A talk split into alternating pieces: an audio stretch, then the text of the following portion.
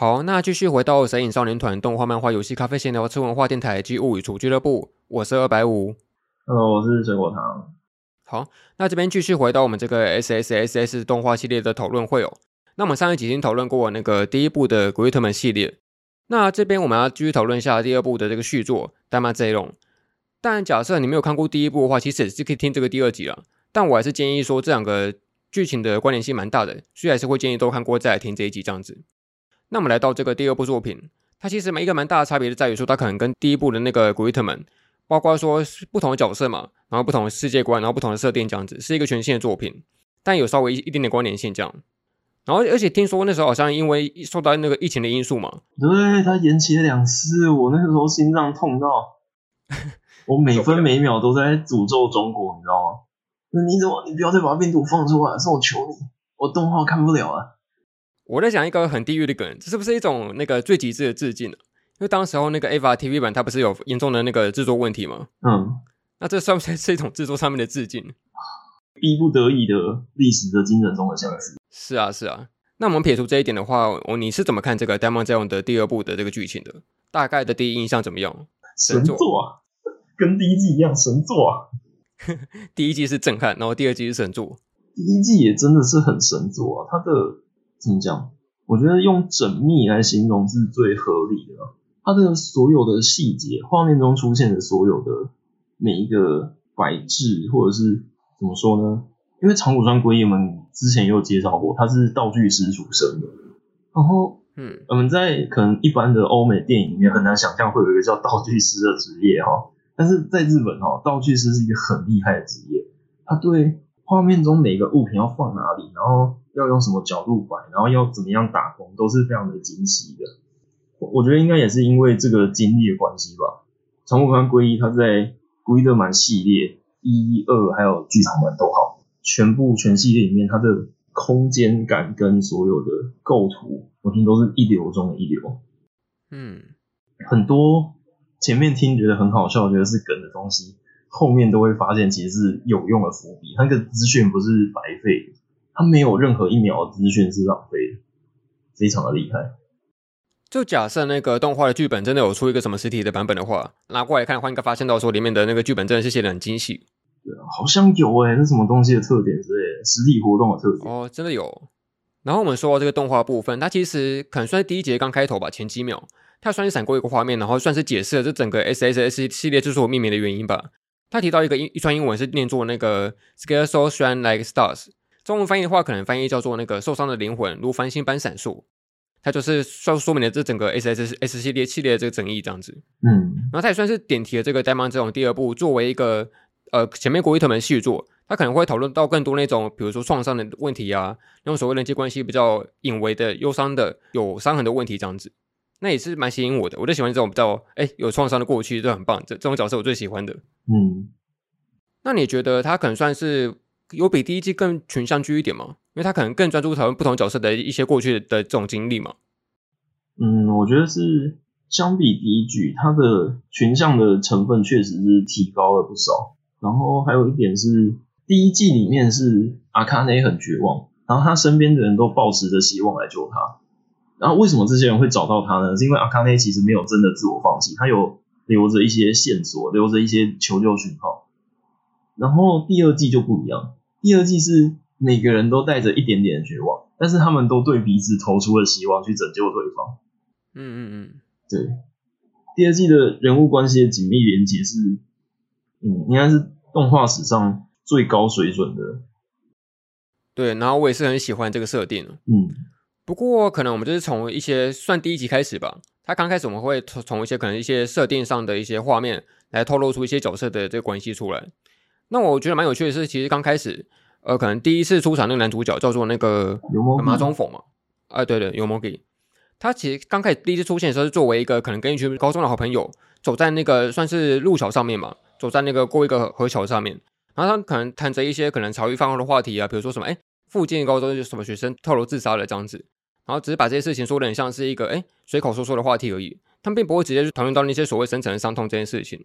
那我觉得他作为一个开场是蛮有意思的，因为他可能到后来会真正的去接触到可能像其他角色的那些过去的问题嘛。但是他可能作为刚开始是一种作为在高中生里面那种随性的谈话，然后很那个随意的讨论这些事情的这个话题里面出现这样子。然后再于说这个第二部的算是女主角吧，就是最经典的那个南梦雅，那个日文怎么念？米娜米。她是一个蛮有趣的角色嘛，因为他可能听说有不好的传闻，说什么他会很喜欢约男生出来，然后又爽约这样子，就故意放鸽子。是。然后是一个蛮有趣的一个设定。那我觉得整部目前看下来，这个算是一个大体上的感想。就我觉得他可能相比第一部，他好像每个角色基本上是算是主要的四个角色五个角色吧，他都会给我一种像跟整个群体，然后整个社会格格不入的感觉这样子。因为可能相对于第一季，他们可能各种角色至少会有一些朋友嘛，会有一些群体的伙伴出来。但感觉第二部的一些主要角色，他们更有那种跟世界疏离，然后又必须要去强迫跟世界连接的这种感觉这样子。我觉得就是疏离感。我们刚刚有讲到说，为什么第一季《古力格玛》里面都没有出现任何尸体，就会让你觉得非常的寒颤？为什么它都没有任何什么大爆哭，然后大爆叫，然后彼此心情崩溃之类的画面？但会让你觉得非常的冰冷，非常的疏离。它其实就是靠气氛的营造，就是画面里面的背景、前景，所有的东西的摆放，然后还有气氛，还有光影的运用跟滤镜，还有构图。缺一不可，这些所有不是台词的东西组成了一个气氛，就像你刚刚讲的，就是第二季里面的人物好像每个人都有一些跟真实社会的疏离感，那个疏离感也没有人讲，没有人说哦，我这个社会不接纳我，没有人真的说出口，但是他的那个气氛就是让你很明确的感受到啊，这些人就是所谓那个受伤的灵魂，嗯嗯嗯。然后再来就是说，第二季可能相比于第一季不太一样的地方是在于说，他们可能遭受到一些怪兽破坏之后的场景是不可能再被复原的。相比于第一季可能会可以再重置，然后再重新回到新的一天的这种情况，第二季所有的灾后的情况的景象的一些建筑物的伤痕是全部会照实留下来的的这个概念存在的。那我蛮喜欢它作为一种灾后的日常的感觉吧。就比如说，我蛮喜欢剧情里面有一种好像有一幕闪过去的画面，它是一个被怪兽挖出了一个坑洞的水洼这样子。我觉得那坑洞像是代表说在灾后留下一个创伤的一个痕迹，但是它同时又留下了一些可能雨后慢慢在累积这种日常的感觉，这样子，它是作为一种灾后的非日常跟日常混合的一个组合的一个意象，这样子。重点是这个灾后的心境变化，就和主角群的心境变化是一致的。怪兽发生的这些灾难和主角们内心的那个心境的转变还有流动是一致的，而且很多背景，比如说受损的建筑物。有一幕还蛮经典，是幽默比在第十集没有第十一集要告白的时候，就是他们走在一个河堤上面嘛，对对对，走在河堤上，然后后面的那个房子啊，之前倒下来那个房子是一个靠着另外一个的，嗯，跟他们之前有一幕书包是一样的，就是他们去那个水生馆那边等怪兽过夜等怪兽，然后就发现他们的书包放的是摆在一起的。然后是，而且是依靠着的，就是他这个战斗的过程跟角色们心境变化，然后人际关系的距离慢慢拉近，其实是有关系的。他使用了超多这种物品摆在一起、靠在一起的镜头，诶，对，比如说像是那个，就是那个丽，他跟以前那个高中时期的那个学姐一起在吃饭的时候，他们不是有两个雨伞靠在一起嘛？对，然后刚组成像是一个透过那个雨伞的握把，组成像是一个爱心形状这样子。可这一切直到她的可能老公过来之后。然后可能经过一些谈话，然后让这个雨伞有点疏离，有点分开，那个伞就分开了，这样就蛮喜欢这种暗喻的，很厉害。所有的物品，只要他有拍的，所有物品都有这样子的，就是对故事流向的暗示。呃，没错没错。然后第二部还有一个蛮大的不同是在于说，可能相比第一部，它怪兽是其实可以被那个控制跟捕捉的。那你觉得这个设定怎么样？它作为一个可以被控制的怪兽，就是怪兽优生思想，他们想要创造一个。需要怪兽的世界，承认怪兽的世界，那个概念有点像和平病啊。就是日本一直有一个学派会指责日本人说有一种病叫和平病，就是你从来没有看到，因为太久了，这个社会太和平了，以至于日本人忘记自己的罪过，还有自己的责任，就忘记了国际关系还有政治意义上的责任，就变成一种和平病，就是对公共事务不理解之类的。然后后来这个词也延伸说，就是。看不到眼前的问题，然后你不承认问题的存在，或者是排斥、不想接受、不想面对那些东西，然后那些东西负面的遭遇、负面的情绪，在故事里面实体化的概念就是怪兽，所以怪兽优生思想，他们就要制造一个绝对自由的，每个人都拥抱自己的怪兽，每个人都承认自己的伤痛，每个人都最真实的自己，然后每个人都是自由的。嗯，不过我们这方面可能算是从那个反派的角度切入嘛。但是我觉得对于怪兽本身，它其实蛮有意思的，因为它既然是经过一个捕捉的概念，但它可能在被捕捉之前是一种呃没有目的性的存在吧。可能相对于以前哥吉拉，它是一个作为一个。那个自然灾后出现的一个景象的一个引申出来的怪物，那它可能这部怪兽更像是一种自然环境中自然存在的一种怪兽的感觉，随处游荡，到处行走。嗯，怪兽本来就存在于那边，只要人活着就会看到遇到怪兽。嗯，然后我蛮喜欢这部的一个最大的特点在于说那种人与人之间关系的那种距离感吧，跟他对话的那种感受。就比如说，像是可能这个角色刚开始都都是一个呃，可能除了那个千代跟丽以外，主要是在于男女主角他们可能刚开始完全不熟识嘛，然后完全没有接触这样子，然后就由每一集不同的那个剧情的推进，然后慢慢有更多的对话跟那个拉近距离的这种感觉，就我蛮喜欢这种慢慢靠近的距离感。它是一种有点尝试想跟人连接的笨拙，但它同时又翻翻努力想去靠近那些对话之中的细节跟隐藏的那些。因为在伤痛想去解决跟碰触这样子，对，优美的自我保护的意识很强，而且他自我保护的堡垒也很坚固，但他确实又想要向外界求救，然后他又一直找不到适合的目标，他就这样给他抽，像乱枪打鸟一样给他抽到一个幽默比，就是也受过关于家庭的伤痛，所以听得懂他在讲什么，也愿意听他在讲什么的人，嗯，他的那种表现其实也。怎么讲？两代女主角表现很像啊，就是不敢面对现实，但是又觉得这个现实不能置之不理，但又觉得说自己面对的话自己会受伤，但又想要找人帮忙，但找人帮忙的同时，他找人的方式又很扭曲。那你会怎么想他的那个喜欢放鸽子的这个习惯？模仿他姐啊，有个研究是说，就是小朋友会透过模仿伤痛的过程来确认自己那个过程到底做了什么。他对姐姐的离世，对于那一场就是一起去听音乐会的约定，他的反应是困惑的。他其实不知道姐姐为什么就这样不见了，他甚至都还没有接受这个现实，所以他透过去担任，透过去扮演姐姐当时放人家鸽子，他他放我鸽子嘛？对优美来说就是姐姐放我鸽子，所以他就一直去模仿那个，去揣摩姐姐的心态，去重现那个情境，这是一种他悼念自己姐姐的方式。哦，这跟我的想象不太一样耶，因为我原本以为没有想到这一层，我原本以为是他可能是透过一种呃伤害别人的方式，然后来确认到底谁是真心的这样子。哦，就假设你能够透过那种呃，可能透过那种伤害，然后依然可以靠近我的话，表示你就是真心诚意的来想靠近我这样子。我觉得模仿那个情节的意味也是比较强的，因为在一些犯罪学的研究里面都有讲到说，许多犯罪如果他犯罪的心理源头是因为童年的创伤的话。他其实是在重新复制童年创造的情境，有些那个性伤害的连续杀人魔，他其实是不断的重现自己小时候被自己的叔叔性侵害的场面而已。类似这样的研究蛮多的。他是想从那个伤痛之中找到原因吗？对，对他来讲，那就是一个困惑：我到底为什么要遭遇这个？这个代表什么意思？他不断的在寻找，但这只是几千几万种犯罪心态的其中一种而已，并不是全部。但是至少优美他表现的过程跟他的状态是还蛮接近这个路径的。嗯，然后我们说到说他角色有一些蛮自然的对话嘛，其实你蛮喜欢这部的一些对话的那个设计嘛？你觉得怎么样？嗯，很厉害，他 真的很厉害，就是真的像真人一样。他们遇到那个变身，哇，他怎么被江河吃掉了？然后遇到那个就是灾害，他们真的去看。他们的怎么讲？因为这部作品啊，对这部作品来说，他在探讨角色们怎么样走出伤痛，所以这些角色们的人际关系越好，越来越进展，其实随之而来就是他们越来越快要跨过那个原本的门槛了。所以说，描绘这些角色有没有打败心魔，跟描绘他们的日常相处距离感的变化是一样重要的。好，那我们这边就算是先正式进入一下这个角色的个别讨论吧。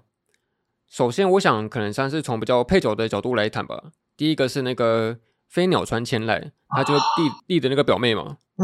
其实我觉得她是我整部看下来觉得最可惜的角色，因为我非常好奇他的过去到底是发生什么事情，但是他可能没有交代的太清楚，就闪过一些画面，然后跟那个演示这样子，然后没有讲的很明很明确。如果交代了，应该就会伤害到他。这跟第一季里面阿卡内没有好好交代他现实世界到底遭遇了什么，为什么要逃进来一样。他有一堆的暗示，但就是不会真的给你看实际的那个画面，就跟鸡谁一样，就是千代他为什么会有那么严重的疏离感？就他就是怪人嘛，这是谁会国中生谁会在自己的手上刺青啊？就很怪啊。然后他就是很明显的霸凌的暗示。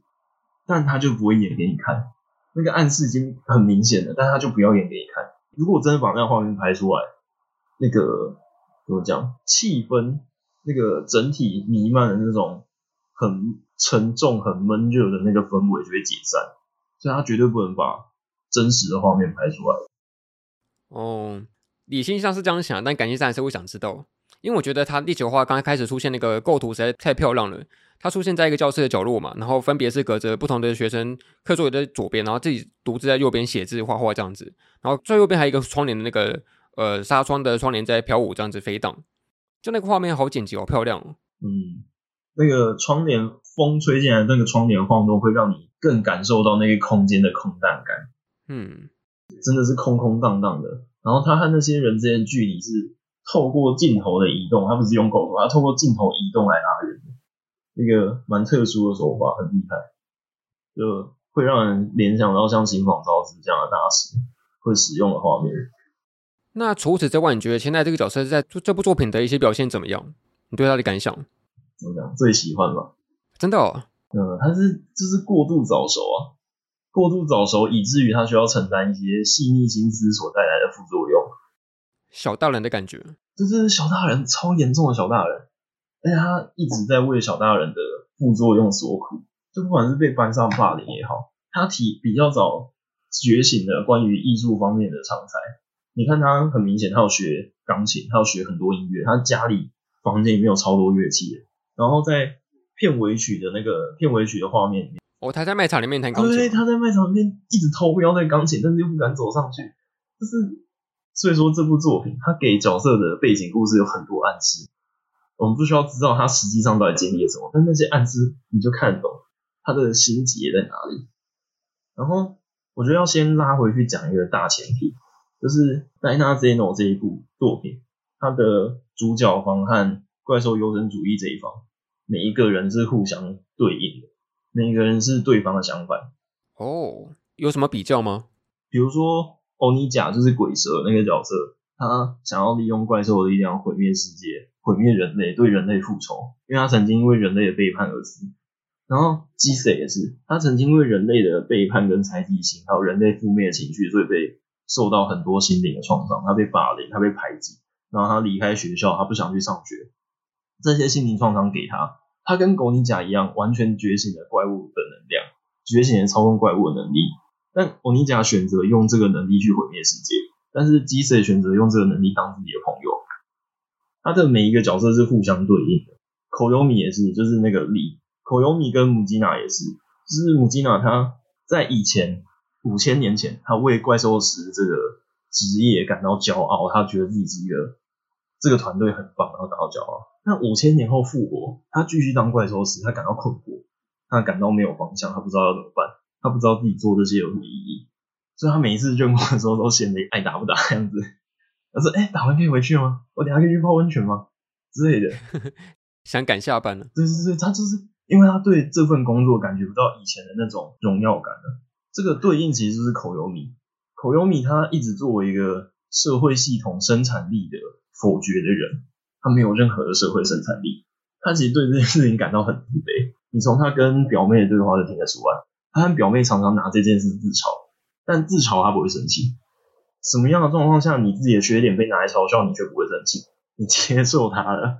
对对对，所以很明显看得出来，就是口有米对于自己没有被社会系统接纳这件事是难过的，但是他也找不到方向，他不知道该怎么办。然后他加入了高帽的小队之后，变成了一个机器人驾驶员，变成了英雄。那他有没有很帅吗？他有变得很英雄吗？好像也没有，他还是很困惑，还是很不知道说自己 这些东西代表什么意义。自己该往什么方向走，他还是不知道。所以他跟母基娜就是完全对照的两个人，所以故事才要安排他们两个人接触，两安排两个人认识，因为他们是刚好对照的。嗯，那回到千代这边呢？他第九集就是狗多多棒诞生的那一集，我真的是从头到尾哭到尾。他驾驶着狗多多棒到学校附近的时候，他只是因为一点负面的回忆涌起来而已。差一点就要把学校烧掉，你知道吗？嗯，就是实体化怪兽就是有这么大的力量。然后吉赛就是把拥有了这个力量之后，没有选择复仇，没有选择去伤害别人，而是选择把这个力量当做自己的朋友。他也没有舍弃他。如果他不喜欢这个被霸凌的回忆的话，他理论上应该把狗多多棒丢掉。他也没有要舍弃他，他接受狗多多棒的存在，然后把狗多多棒当当做新的这一群朋友们友谊的连接，所以狗肉棒才会是刚棒小队最终合体的那个关键的连接器。在吉赛跟狗肉棒加入这个真正的加入这个刚棒小队之前，他们是没有办法完美合体的。但因为有狗肉棒，然后因为吉赛也接受了。然后他也把这份力量当做友情的连接，所以最后就是古力多奈托跟狗多多棒还有跟那个戴娜泽诺三个人才可以合体。就是吉赛这角色是故事一个很重要的钥匙，他打开了那个所有人都没办法面对的那一面，我觉得非常的佩服哦。而且他的对于伽马小队的那个疏离感，从第一集就开始酝酿了，很厉害。那酝酿了整整九集，就是吉赛在这个小队里面找不到归属，找不到被认同、被需要的感觉，酝酿了整整九集，所以那个说服力是非常不得了的。就是你看到他诞生怪兽的那个瞬间，就是觉得啊，那个是必然的，一定会变成这样。嗯，所以我也很喜欢那个米娜米他，当他可能听完学长的话消沉那时候，然后他看到说那个。鹏他那个赶过来的时候，他就对他说一句话，就是说：“就是你身在福福中不知福啊，然后珍惜你善待自己的人啊，这样子。”我觉得那句话听起来很虐，因为他自己都是经历过那种他觉得自己没有被善待的那个过程。对对对对对。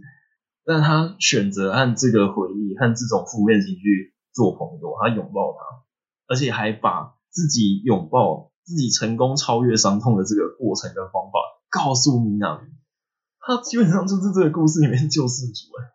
他的心灵很坚强诶，我超喜欢他。好，那换到我们刚刚其实有稍微提过一点那个丽的故事。那除了我们刚刚说他可能没有被这个社会系统给介绍以外的这个设定，他其实还有一个蛮重要的戏份，是他跟那个呃冯他以前的工作的那个大姐有过一段经历嘛，在学生时期的时候，你怎么看那一段？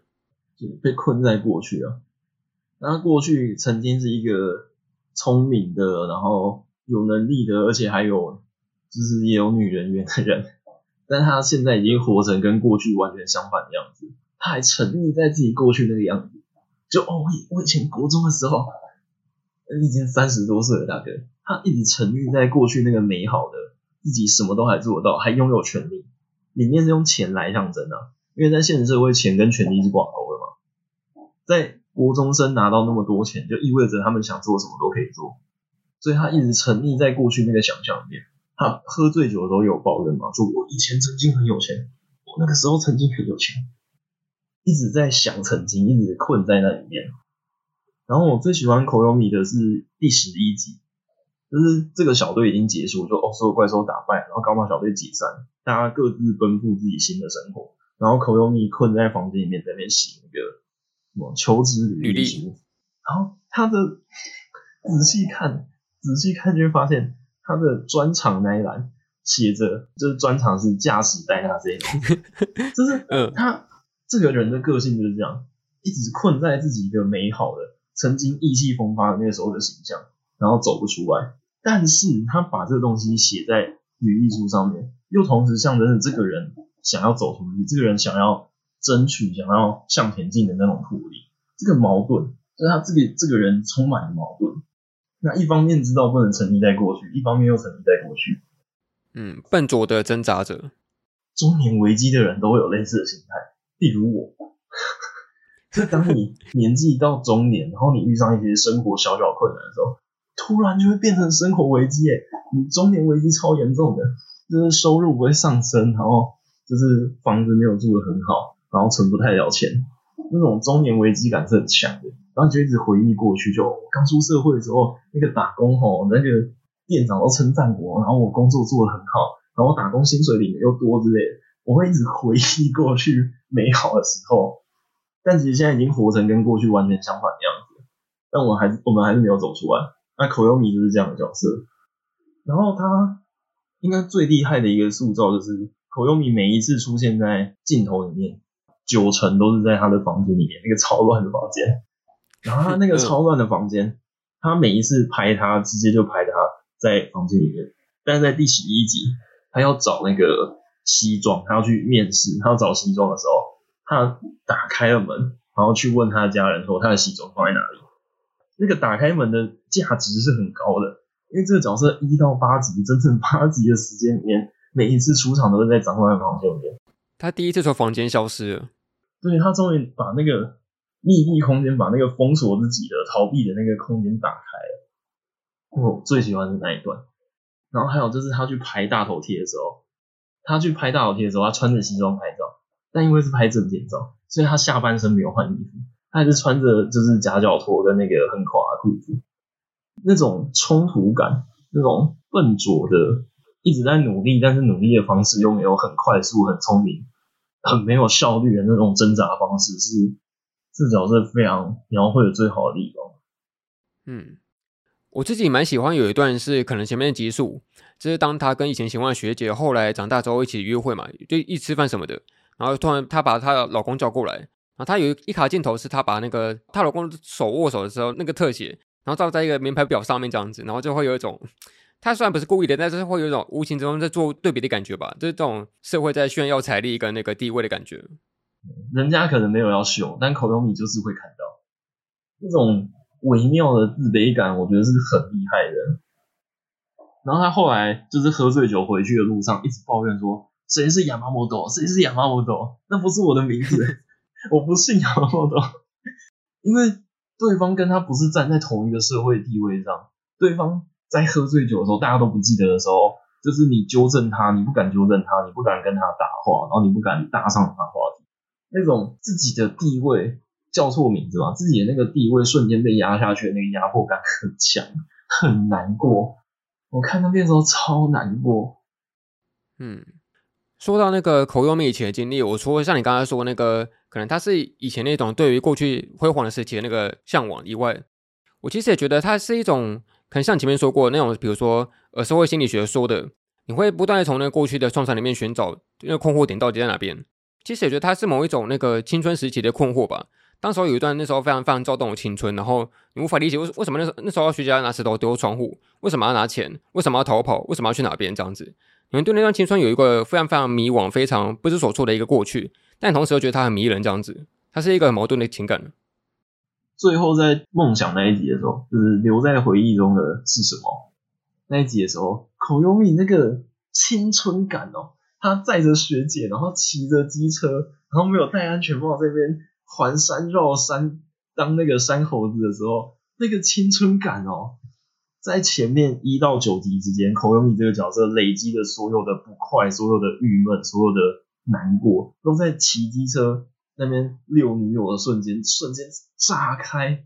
就是如果真的长这样，该有多好？那个反差的炸裂，就跟核分裂一样。瞬间的那个情绪能量不得了啊！那时候看，我记得第一次看真是被烧到狂哭。那段我也很喜欢，他们当时候在海边嘛，然后带着一大笔钱，这样子这样子，然后突然之间那个钱就飞散出来，然后到处纷飞。对。然后那个一开始那个丽他就很紧张，想去把钱全部抓回来，但直到他学姐突然有一幕算是回眸吧，就笑着回看他，然后他突然就把手松开了这样子。我觉得那段很漂亮，因为他。刚开始还泛泛在意金钱跟那些所谓的物质需求，他突然被那个算是回眸的那个眼神给震慑住，然后就把手松开这样子，就好喜欢那一幕。就是其实他一直在幻想说，当初如果做不一样的选择的话，是不是就会跟学姐在一起？是不是就会享用那些钱？是不是就有一个不一样的人生？但其实，在梦境中，那个回眸就告诉他，干不是，没有，不是。就我们口优米跟那个学姐两个人一直都站在不一样的平面，一直都有不一样的想法、不一样的价值观、不一样的追求。就算你当初哪怕用怪兽的力量把你送回过去，在梦中让你重新做选择，你还是没办法跟他在一起。那种怎么讲，也不是释怀啊，就是一种啊，一种感叹，就是终于松手了，放弃了。这个这个我没办法，不能再困在这个假象里面了。我不管重新来过几次，我都是没有办法在那一个瞬间获得美好的。所以他就松开手，他是吓傻了，松开手。而且那时候蛮好笑的是，那个口优美他就是想解释什么吧，然后那个尤美给在旁边吐槽说：“哎、欸，不用说了，我知道。”然后他还讲第二次这样。口优美上，对，对，对，非常的非常的非常的严厉。口优美上，然后就把他拉走了，赶快把他打醒。对啊，那我们就接续着换到这个男主角这边吧，就是那个麻中本，或者叫做那个 Yomogi 这个角色，你觉得怎么样？身为男主，好可爱哦。真的，这我是一个该死的异性恋，但是我从小个性就比较阴柔一点，然后也因此被严重霸凌过。但我终究不是 gay 啊，就是还是，但我有办法欣赏所谓就是腐女子眼中男生可爱是什么样子。那我觉得尤摩里就是百分之两百完美符合的可爱的小男生这件事情，超级可爱。他算是一个呃很积极想介入那个。呃，梦雅的世界里面的一个角色吧。嗯，我觉得尤蒙比从头到尾他怎么讲，给他震撼教育最大的，应该是第九集的时候，那个优美遇到姐姐的前男友，然后看到那个前男友已经另外结婚，走重组家庭，然后已经走出去那个伤痛了，然后优美就崩溃，然后在天台那边崩溃，然后那边围栏的构图把它重新关起来。那个很聪明，就是两次拍围栏，一次拍的时候是他们一群人在那边讲话，然后围栏没有包住他们。另外一次拍的时候，他改变了一下镜头的角度，然后优美又重新被那个围栏像监狱一样关起来。嗯，然后那个尤莫蒂赶到战场之后，居然被嘎玛轰回去。你来干嘛？你你来做什么？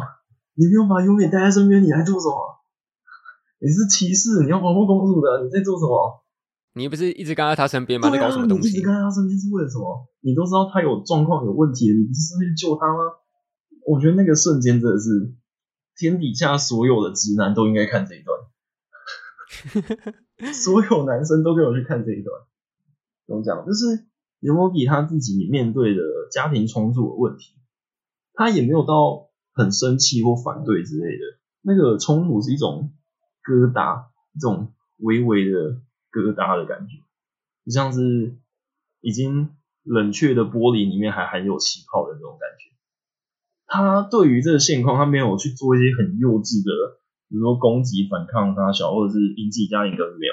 他其实只是在逃避这个晚一点面对这件事。但他逃避的方式很值得鼓励。他逃避的方式不是说跟家人吵架什么，他逃避的方式是强化自己、提升自己。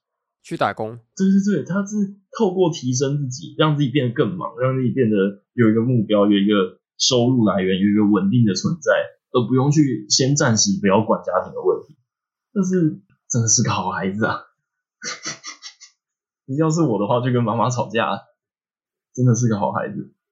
我会喜欢这个角色的一个原因，也是因为我觉得他那种想去介入别人的创伤，但同时又很为难的这种感受，我很理解。嗯，就算你会因为一些朋友可能他伤心难过，甚至哭泣，然后很崩溃的样子，你会不知道如何如何是好吧？尤其那个对象万一是异性的话，你会不知道该一个拥抱吗？也不行啊。但是你要用言语上去安慰他的话，你也不知道该说什么东西才好。我就觉得那种想去介入别人的创伤的犹豫是很真实的。嗯，尤摩比他一边犹豫的同时，也一边懂得要尊重对方。他很厉害的一点就是界限抓得很好，他不会因为说想要帮助他人，所以就超过一些人际关系的正常界限，他不会。这也真的是所有臭直男都给我去看一遍，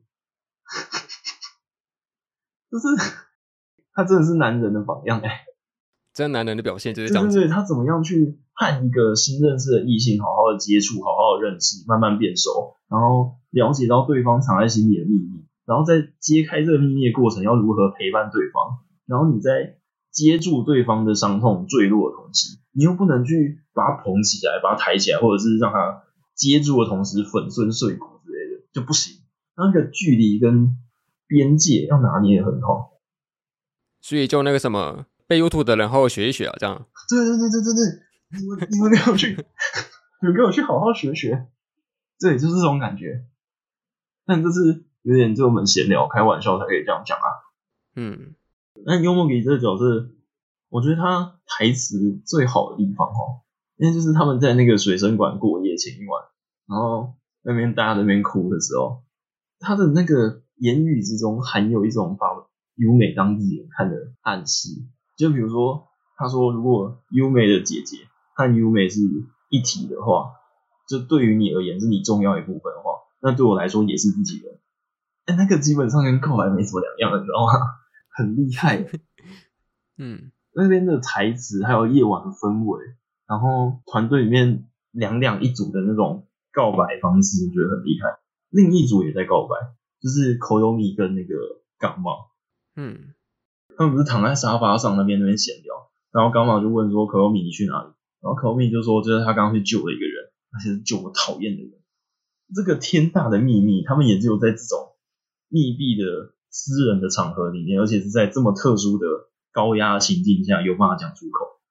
嗯，那就是一个特别的夜晚了。对，那是一个特别的夜晚，就只有在这个氛围下，双方有办法这样子交流。在其他时候讲出口都超尴尬的，这在这种氛围下才可以。但是其实也回到一开始我们为什么会聊吉赛，就是吉赛他的那种疏离感。你看，在这么特殊的夜晚，他都没有被纳进去，是我我也会很难过啊。所以，我自己也觉得你刚刚说那个，可能在那个夜晚里面互相谈话那过程，也是我觉得男女主角第一次那么心理接近的一个契机吧。嗯，他可能当时候是听着那个梦雅他诉说了自己的过去，然后讲着讲着，竟然自己就哭了起来，这样子。对，它是一种可以为了自己事不关己的事情而流泪，共感。就这种感情是很让人感动的。而且我觉得，是传统的东亚的那种高压教育环境底下，大部分的男孩子的成长经历里面没有被培养这个事情。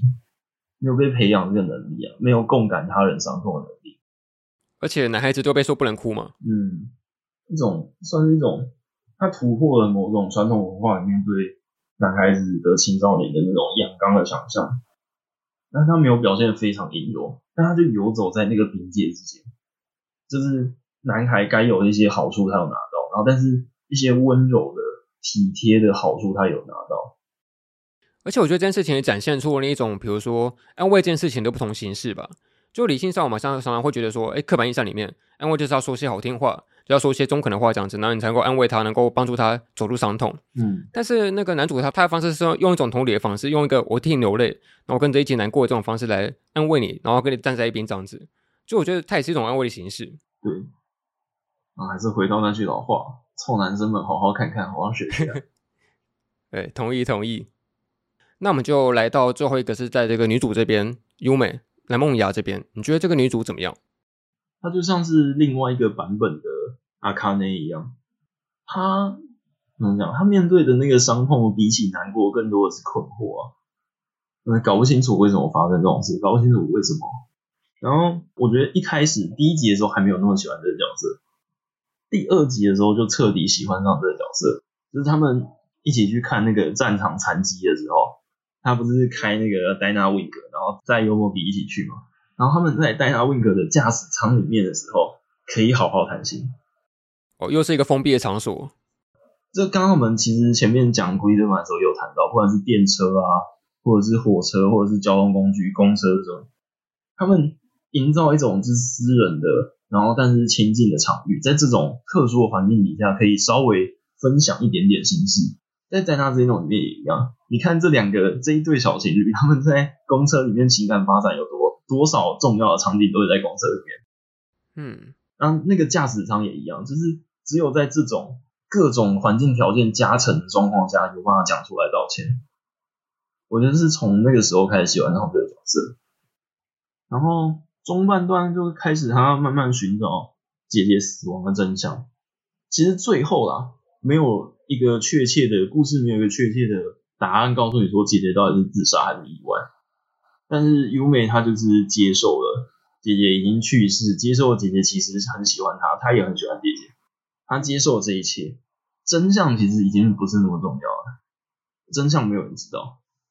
但她在推测姐姐可能是死亡的那个过程中，就遇到一大群很不负责任的大人们，一直灌输负面的资料给他，让他承担压力越来越大。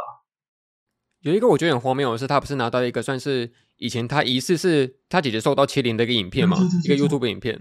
就那个影片剪的超级简陋，超级青涩，然后就是一个我们想象中日系影片、YouTube 影片，一个新人会剪出来的影片这样子。对。但他又又是一个跟姐姐上面之谜紧密连接的关键影片这样子，但他拍的那那么的呃嬉闹糊涂又烂这样子，那就一有一种矛盾的感觉。对，冲突感啊，你实在无法确定那到底是不是霸凌。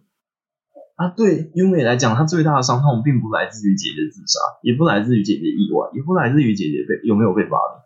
她最大的伤痛来源其实是自己不了解姐姐。她对这个事件越调查越调查，就发现其实我居然跟我姐这么不熟。她真正伤痛来源是原来我跟我姐这么不熟的那种难过。她在最需要我的时候，我们约好了需要彼此一起见面，一起在一起那个瞬间，她离开我了。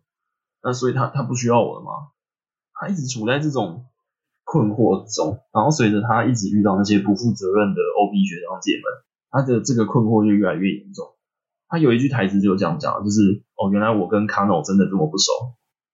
然后他遇到那个就是姐姐的前男友的时候也是这样讲，就还有偷偷讲一句，就是说，就是关于 Kano 的事情，我真的是什么都不知道。对，所以我觉得这种手足在长大之后变得疏离的感觉真的很真实。因为我自己现实中有一个手足，然后就是以前小时候会玩得很开心，但长大之后就变陌生人了。就这种感情真的是很真实。对啊，他描绘的也非常有说服力。然后里面不是那个好几次梦芽都对他姐姐这个死有感到疑惑跟那个焦虑嘛，嗯，感到不解这样子。然后甚至可能想疑似呃想跟姐姐走一样的路的这种感觉，可能会让观众误会。他可能就常常坐在水坝上面，然后唱着以前的一些什么毕业歌曲这样子。但是我蛮喜欢有一幕是当时候可能他一不小心坠落下去，然后最后是被那个 Golden Bone 救起来嘛。对。但在那之前，他那个坠落我感觉是跟那个姐姐是一样的，他当时候那个坠落的那个体验是相同的。其实是一个意外，但是我觉得他某方面来说，借由那个经验来靠近姐姐一点这样子。对。所以他为什么一直在模仿他姐？就是去水坝上面坐着唱歌也好，然后就是约人都爽约也好，然后到最后他不小心跌下去的瞬间，将自己这个。濒死过程的想象连接到他记记忆中姐姐重叠了也好，他其实一直在模仿他姐，一直想尽办法在模仿他。因为如果你成为了卡农，你应该就知道卡农在想什么了吧？大概是这样一个概念。所以我很喜欢这个角色，他可能那种有苦说不清的闭塞感吧，因为这会让我蛮感同身受的。因为像他其实不是一个非常非常要好的闺蜜嘛，他们其实可以在。跟他相处说笑得很开心这样子，很少见的笑容。可是其实除此之外，他其实并不会透露太多以前过去的回忆跟那个挫折的经验给他。对啊，就他其实某方面来说并没有得到这种倾听跟那个陪伴的问题，所以最后还是透过那个男主来解决。你要说优美没有朋友啊？没有啊，他有很好的朋友啊。那你要说他对啊，这些朋友们有真的解决他的情感依靠的需求吗？其实有一部分没没有解决到。然后有一个蛮印象深刻的地方是在于说，他不是常常拿着一个智慧环嘛，在那边解那个东西。嗯，那其实这件事情，他其实并不会随意对一个所谓的陌生人透露他以前的过去回忆嘛。可他又常常在别人面前解这个东西，很像是有某种心里解不开的感觉这样子。求救讯号，很像是一种明明开不了口，但是又不可以隐藏的那种感觉这样子。我觉得那个就是像求救讯号。这首这一系列作品哦，包括一九九三年那个最一开始原版的特色真人剧版本。一直在强调这件事，求救讯号。我们有些求救讯号，我们可能不理解、看不懂、看不到。那如果有些求救讯号你看懂了，你就应该去碰，你就应该去解锁它，应该去救它。求救讯号就是，不管是第一代的特色剧里面那个反派那个阿卡内，就是横堂武士，或者是 TV 版的第一个就是阿卡内，到 TV 版第二个，就是不管是 G.C 还是优美都一样。他们一直在发出求救讯号，各种明示、各种暗示、各种东西的摆放，或者是比如说你刚刚走上来都在玩智慧环，他一直在释放讯息，一个异常的讯息。谁会有事没事走在路上玩这个？谁会有事没事坐在水坝上面唱歌？超怪！那他这么怪是为了什么？为了让人家去接触他，去看他，去试着接触到是不是有谁那个求救讯号，是不是有谁接收到了？嗯。好了，那这个角色讨论到这边差不多。下一个我们换到我们的反派那个怪兽优生思想的主要四个成员。有没有什么想对他们有些想法想补充的这样子？我很喜欢 Juga 石架 Juga 对，那这怎么讲？爱慕一个同行的前辈，爱慕到很嫉妒、很愤怒、很困惑，这个经历是我自己有经历过的。嗯，所以我觉得他的从一开始那种对伽马的放水，跟对伽马的那种梳理，就是说哦，我们不用打他，我们不用现在杀他之类，那种线索，到后面真的留下来，就跟你讲说哦，其实他喜欢他啦。就那个解开的瞬间，就是他病娇的元素被解开的瞬间，那就哦，原来是这样，很合理，超合理。甚至最后是直接面对面对质吗？对啊，其实 Juga 他的状态跟姆吉娜稍微有一点像，他一直在寻找自己重新成为怪兽时，在五千年后是有什么意义，但是他在寻找不是自己的意义，他在寻找是怪兽世界的意义。阿姆吉娜是不知道自己继续活着为是为了什么，嗯，然后 Juga 是不知道说怪兽在现在这个年代有什么意义。嗯，他一直很害怕怪兽会消失吗？对。那最后我们就换到那个伽马这边，石马这个角色，他蛮特别，他算是一个怪兽师，但是又站在正派这一边。你觉得这角色怎么样？那个片尾曲的一开始啊，TV 版片尾曲一开始的时候是。高茂在洗衣服，去洗衣店里面洗衣服，然后洗衣机里面放着的其实是另外几个、另外四个主角们的衣服。仔细看就会发现，然后洗一洗就原本脏脏的，然后洗一洗的那个过程，其实就是高茂在故事里面做的事。他就像是一个外来的旋风一样，把所有人卷入，然后强制所有人连接在一起，然后一个一个的去搅和，好像是在捣乱一样，把每个人都弄得很混乱。但最后弄完之后，你拿起来从洗衣机里面拿出来，发现，干洗干净了，为什么？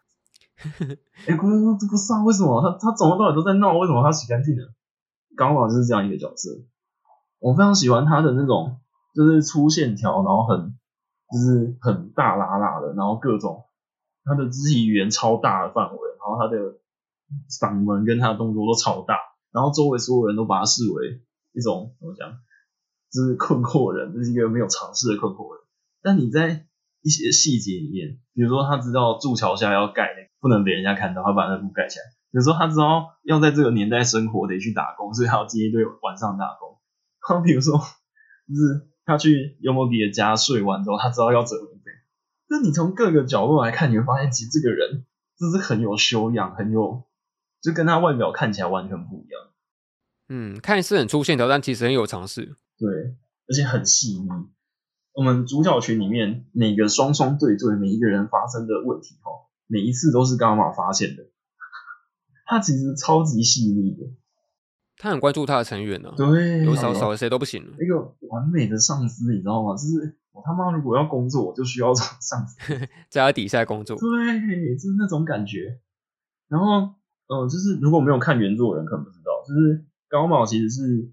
初代的真人特摄剧里面出现的一个木乃伊哦哦，我知道大家一定困惑，因为戴娜 Zeno 的故事总结起来就是五千年前死掉的人变成了木乃伊，五千年后复活，然后驾驶着机器人打败怪兽，然后交到女朋友。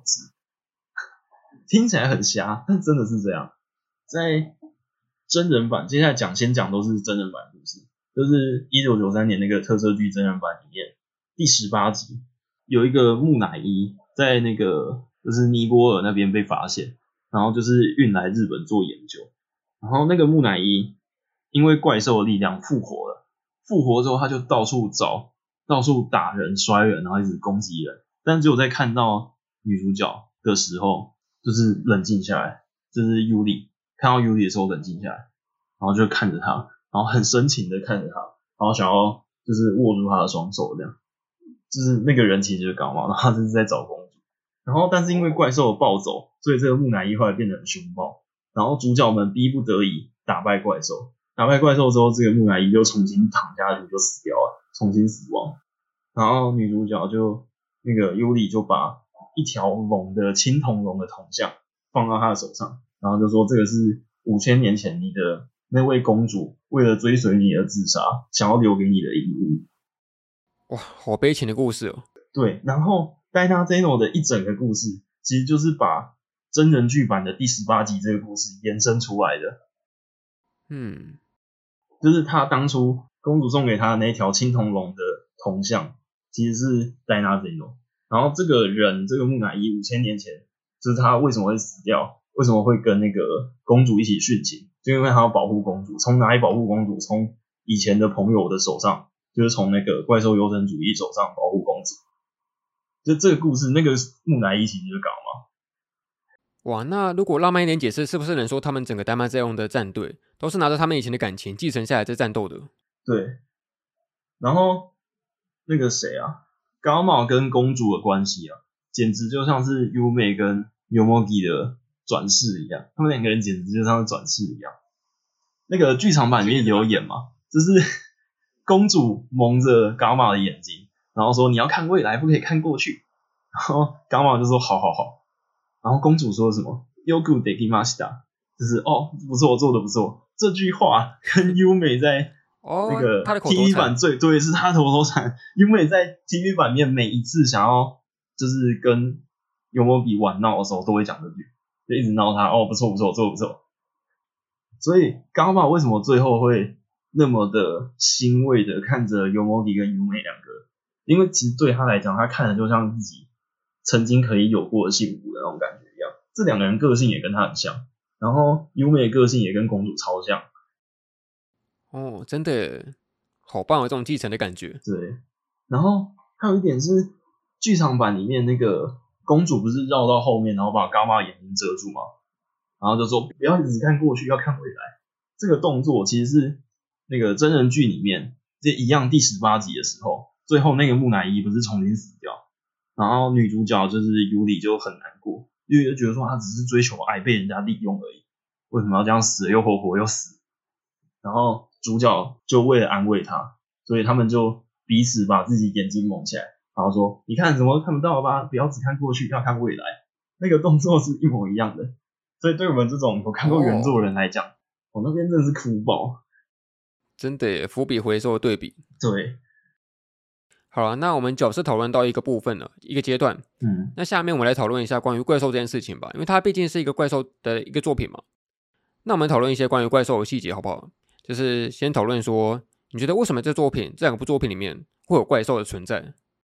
因为在日本特摄剧里面，这算是一个怎么样典范的做法，就大家会想象说，人的负面情绪实体化之后变成怪兽一样的作乱，就像那个哥吉拉，哥吉拉其实是日本人战后的情绪、战后遗绪流出来的一种自我检讨的，但又不想承认的心情集合出来的怪兽。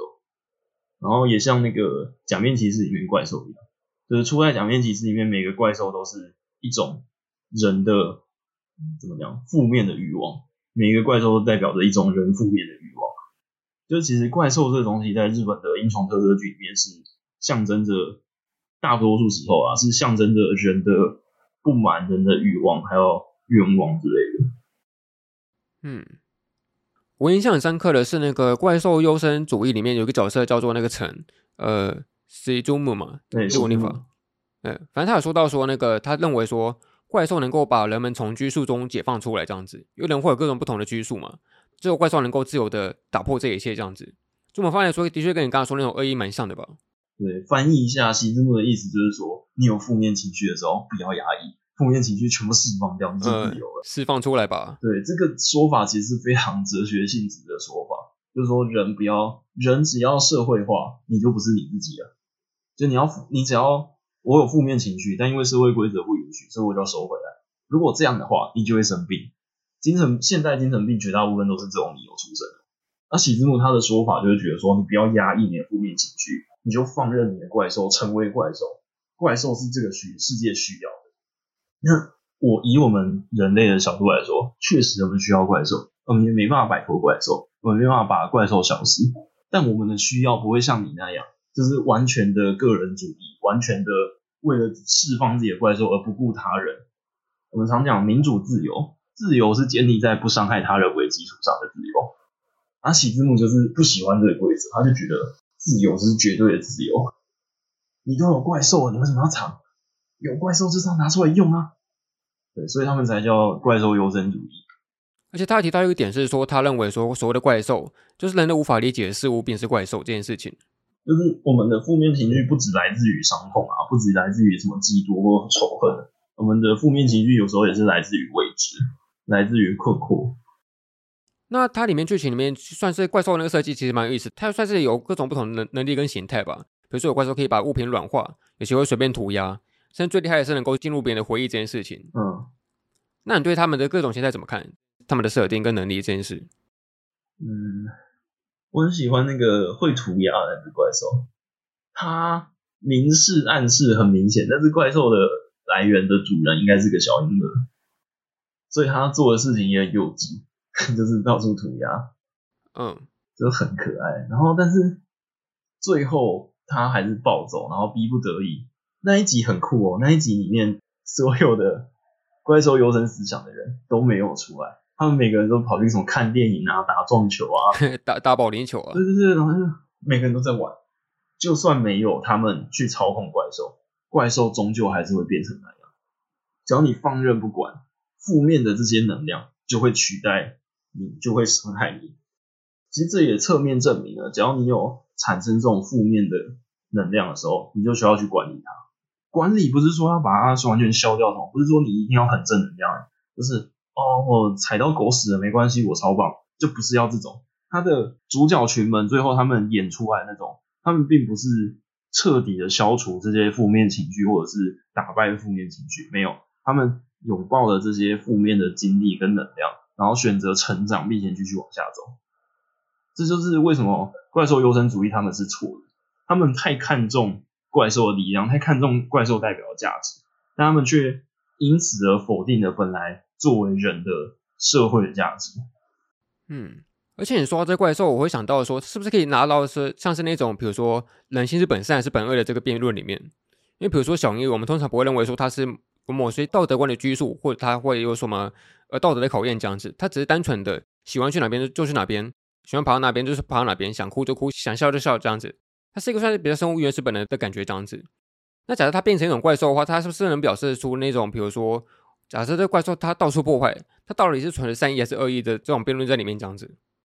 嗯，关于这一点，我觉得有一个可以讲，就是他们其实有偷偷暗示这两派的斗争，就是老师某一幕。就是优美跟尤摩提都在教室里面上课的时候，老师刚好教到他们的哲学课，刚好教到就是哦，是多个学派，对对对，就是纵欲派和纵欲派这种纯粹自由，和就是禁欲派这种纯粹规则之间的斗争，其实也是暗示这个故事的两派的斗争啊。但是最后我觉得很感动，就是尤摩比他最后跟喜之母在辩论的时候，喜之母那时候已经打输了，然后就说干你爹。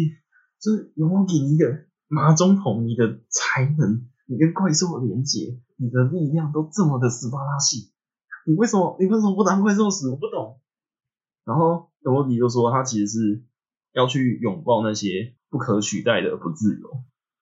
人的自由终究不是像怪兽优生主义那样所主张的，彻底的释放你的不管好的坏的，那彻底释放你的所有的情绪，释放你个人主义的极致，去享受你所有。你想象的东西就不是这样，实际上不是这样。但是实际上也不是像那个禁欲派所说的，就是你一定要那么遵守规则，然后一定要不可以破坏这个社会整体的需求跟那个稳固之类的，干没有也也没有那么禁欲，只是找到那个中间值的感觉。对，有没有给他取得了一个答案？然后那个答案是让你很感动的。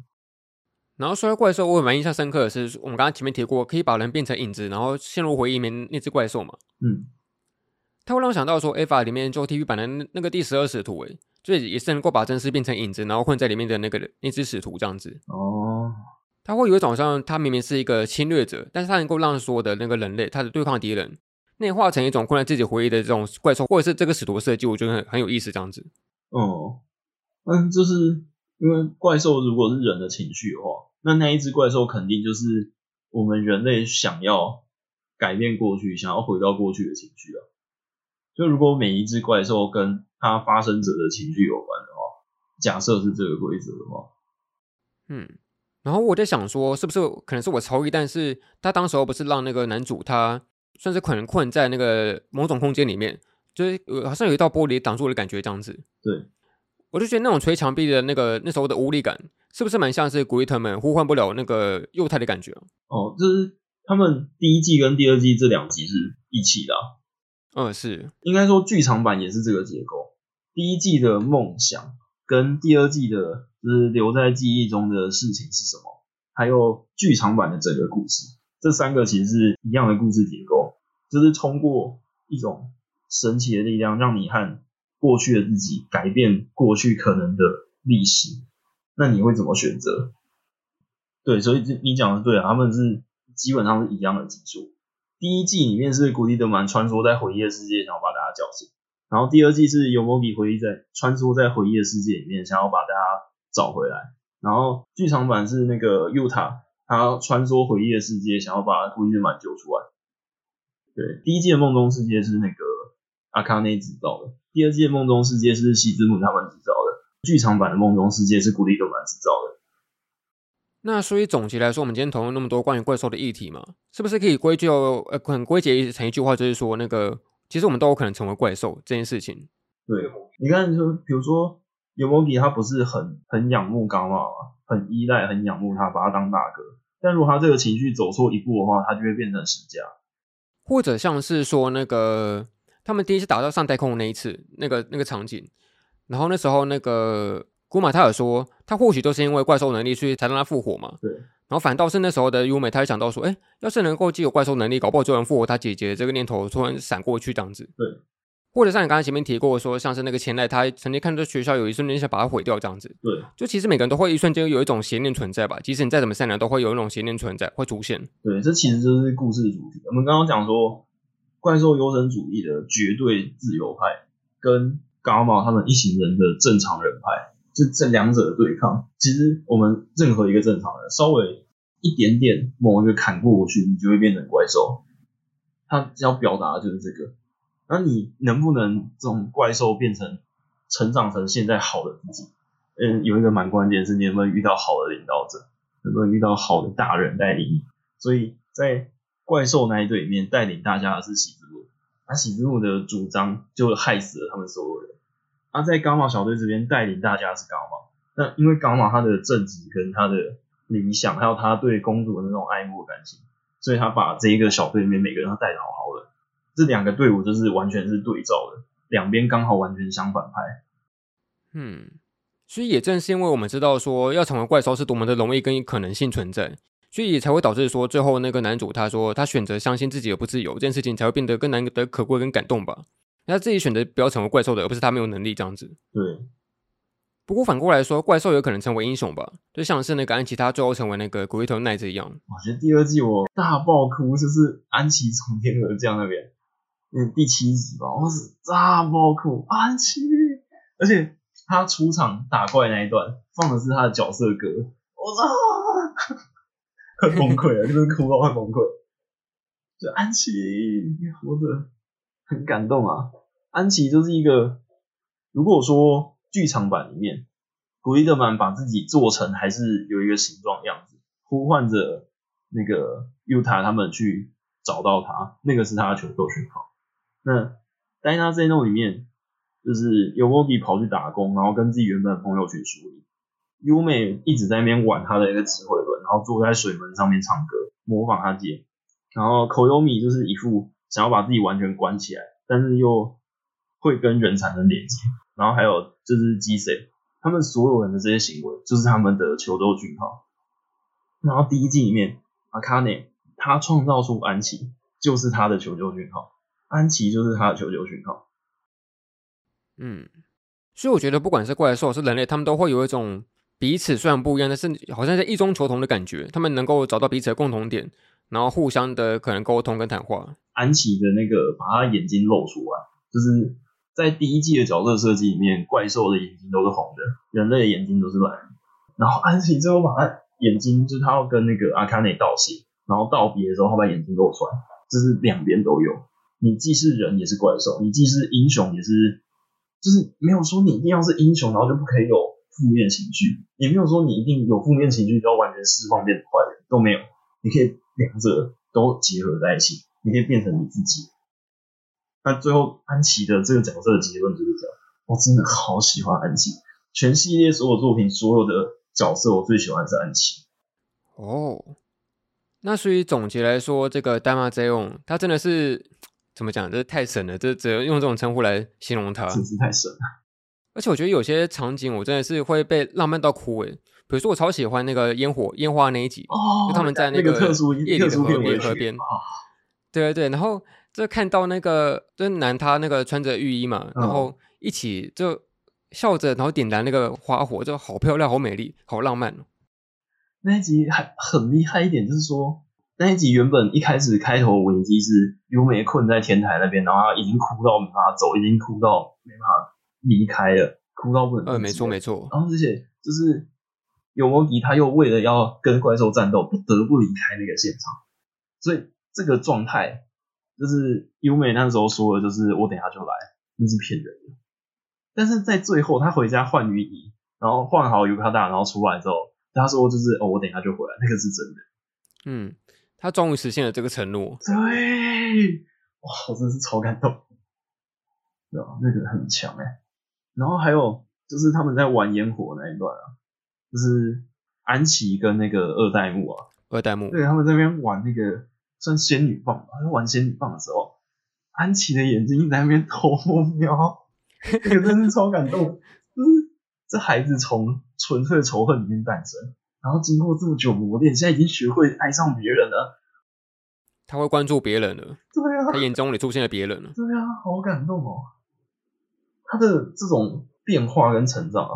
其实没有任何一句台词好好的介绍过，都是完全用影像演出的。他演给你看，你看懂了，你自然就会感动。他全剧出现一大堆只用眼神来说话的镜头，嗯，作画、表情作画是最高水准的。我甚至就觉得他可以当教材了，就是如果要教新人的动画师，教他说，就是影像语言是怎么使用的，这可以当一个很好的教材。